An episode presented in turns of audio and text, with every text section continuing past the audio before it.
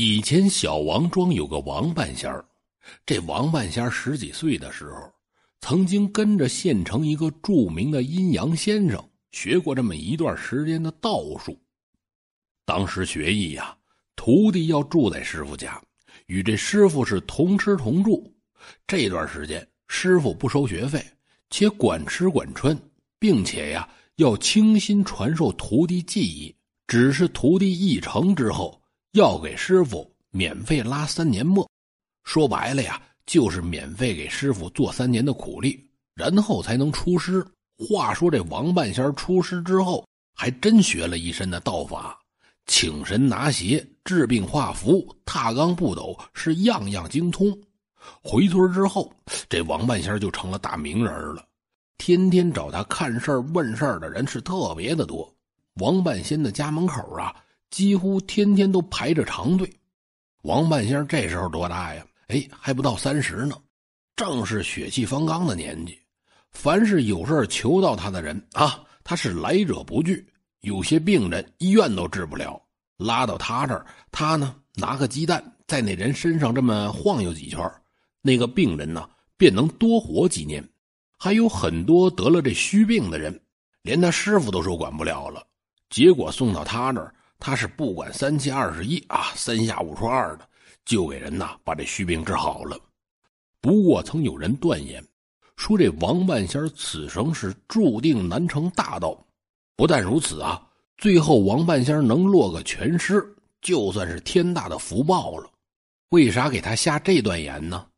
这天地万物、芸芸众生运行期间是各安其命，其中的因果。更是如老树盘根般错综复杂，岂是人力可以随意改变的呀？王半仙插手因果的事太多，注定啊不会落下好下场。其实这其中的道理，王半仙他自己也懂，可是呢，他非要这么做，谁也劝不了，就连他师傅也劝不了他。或许呀，这就是他的命。这王半仙和我老家的三爷是好朋友，这一天。他俩去镇上赶集去，二人因为贪杯，在镇上啊多喝了几杯酒。往回走的时候，这天就大黑了。为了尽快回家，王半仙抄了条近路，选择从镇东岭上的一条小路横穿而过。这条小路啊，因为周围都是坟地，平时呢很少有人打这过。就连大白天的啊，如果没有急事的话，村民们也是能绕就绕。绝对不会说冒险走这儿。如果今天只有我三爷一个人的话，大晚上的他是绝对不敢走这条小路的。不过呀，这王半仙可是出了名的拿鞋高手，在他身边，我三爷自然不怕了，是吧？可是我三爷万万没想到的是，嘿嘿，王半仙这次翻车了。二人刚走到岭的半腰处，这王半仙突然就栽了个跟头。这条小路虽然是山路吧，但是二人刚才经过的这地方啊，是平整的路段路上连个小石头都没有。我三爷用手在地上划拉了半天，也没发现半王半仙这东西。王半仙从地上挣扎着爬起身后啊，满脸是血，而且还把门牙磕掉了一只。这王半仙简单的处理了一下伤口之后，就让三爷别找了，说呀，这是他遇到鬼搬腿了。有东西故意整他。这一次，王半仙并没有动用法术，而是认栽了。带上三爷是继续的急急赶路。不过呀，他却给了我三爷一道护身符。接着，小声对我三爷就说：“说呀，说他今天晚上注定要受点磨难，不过没事出不了人命。等会儿有啥事儿了呀，让我三爷在旁边看就行了，不必插手帮他。”果然，这二人走了没五分钟。这王半仙又一次摔倒了，只不过这次王半仙却不是被绊倒的，而是好像被一个人拦腰抱起，然后将他狠狠的摔在了地上一样。这一摔，嘿嘿，王半仙被震得不轻，直接吐了一口血出来，在地上躺了有足足五六分钟才能起来。我三爷见此大惊失色，忙要背着王半仙走回头路。说：“既然这条路不太平，咱就不走了，是吧？总不能为了抄近路把命也丢了呀。”可是王半仙却不依，说：“呀，这只是小打小闹，不碍事儿。他最多再挨一下就行了，该是他受的，躲也躲不掉。说完这些，王半仙坐在地上缓了会儿，临起身之前，对我三爷就说：“如果等会儿他实在走不动路的话，可能要麻烦我三爷将他背回村子。”我三爷呵呵一乐，说：“没事就算从这儿把他背回去，三爷也不会喘一口气儿的。”二人穿过这道岭，再走一段下坡路。就要到达村子的时候，意外再次发生。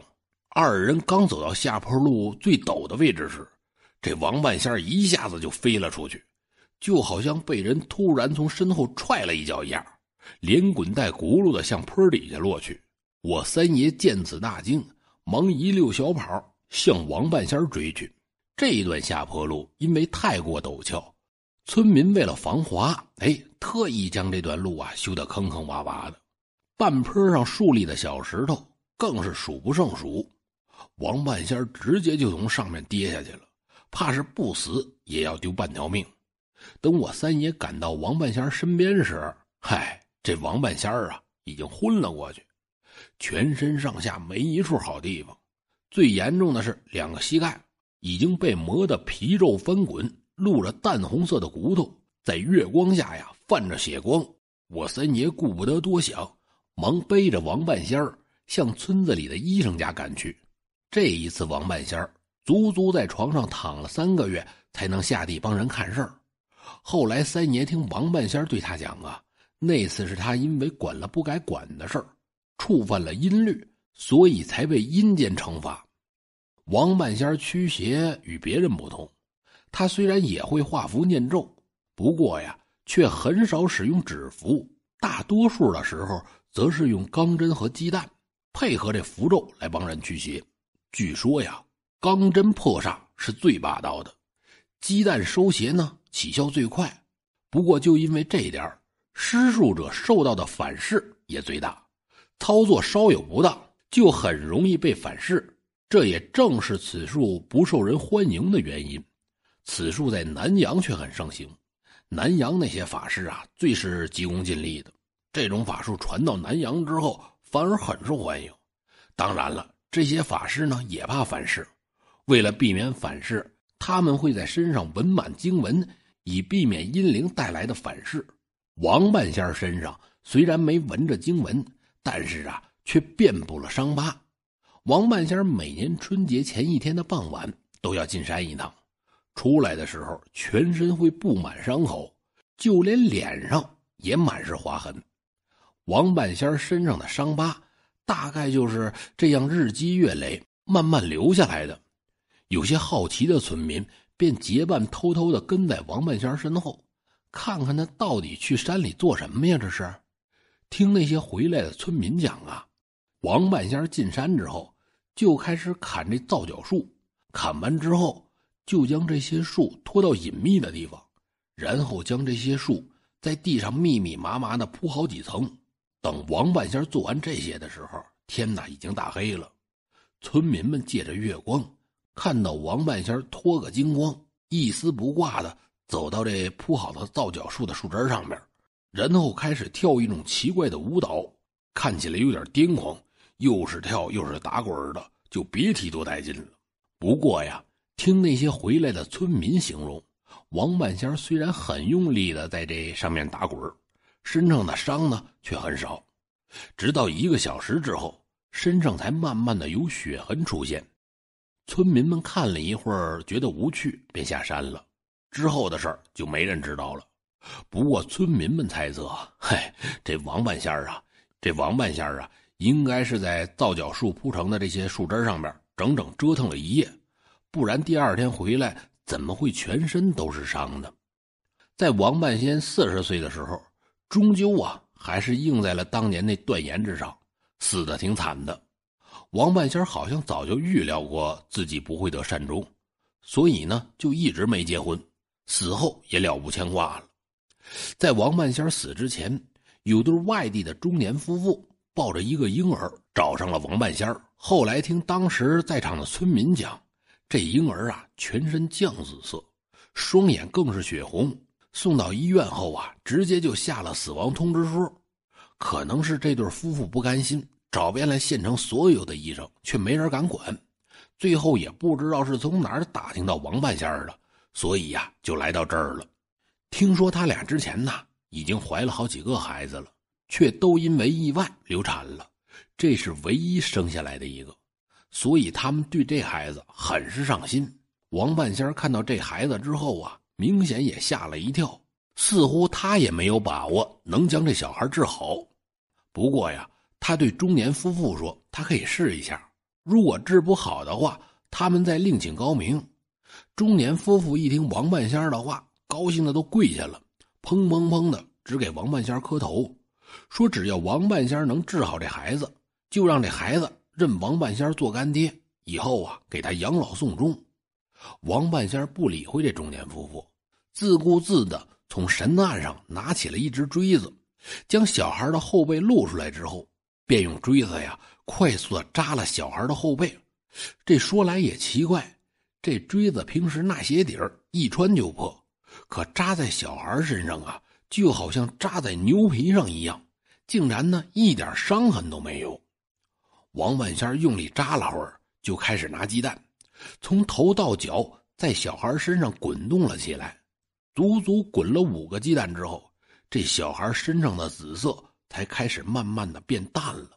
当王半仙拿起第六个鸡蛋，想要继续滚动的时候，神案上正在燃烧的香突然拦腰折断，断口齐刷刷的，就好像啊是无形中有把锋利的刀，速度奇快的将这些香斩断一般。王半仙见此，脸色唰的一下就白了，站在原地愣了一会儿。便放下手中握着的鸡蛋，转而取出一大把香，点燃之后，凌空冲着小孩画了起来，一边画一边口中是念念有词。这个过程中，王半仙满头大汗，更是接连吐了两大口黑血。王半仙一直这样持续了大概五分钟之后，便出门寻了一把镰刀，站在院子中，单手握香，用镰刀。将正在燃烧的香齐齐的削断。听当时在场的村民讲，这香刚被削断，中年夫妇手中抱的小孩就发出了一声响亮的啼哭，而后皮肤便慢慢的变得红润了。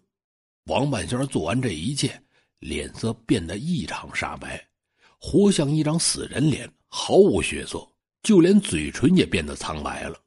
这对中年夫妇一看小孩恢复了正常，对王半仙是千恩万谢，更是掏出了一大把的钞票要酬谢王半仙最终啊，王半仙一毛钱都没有，而是急急忙忙的将众人驱赶了出去，自己呢则从里面反锁了房门，谁也不见。第二天一大早，天蒙蒙亮，王半仙的师傅就急急的敲响了村长家的门，让村长啊。找几个德高望重的老人一起去王半仙家给他收尸。这村长听了这话，当然不信了，说王半仙昨天还活蹦乱跳的，今天怎么就会突然死了呢？不过见他师傅说的话又不像是假话，还是召集了几个老辈儿，跟着王半仙的师傅啊，向王半仙的家赶去。等撬开王半仙家的房门，众人被眼前的一幕惊的是目瞪口呆。只见王半仙左手死死的掐着自己的脖子，右胳膊却跑到了神坛下。房间内一片狼藉，到处都是血迹，好像王半仙生前呐还和什么东西剧烈的打斗过一样。后来王半仙下葬的时候，我三爷也去了。当时村民们说想凑钱买副好棺材厚葬王半仙却被他师傅拒绝了。他师傅说呀。厚葬王半仙反而是在害他。即使入土了，他也不会安宁的。反而用破草席子卷了王半仙将他葬在祖坟最不起眼的一个小角落，就连坟头都比别人矮了一大截那对夫妇听说王半仙的事之后，便年年带着那小孩来给王半仙上坟，次数啊很是殷勤，比普通人上坟的次数还要多。好了，各位，今天的故事就讲到这儿。咱们下期节目见。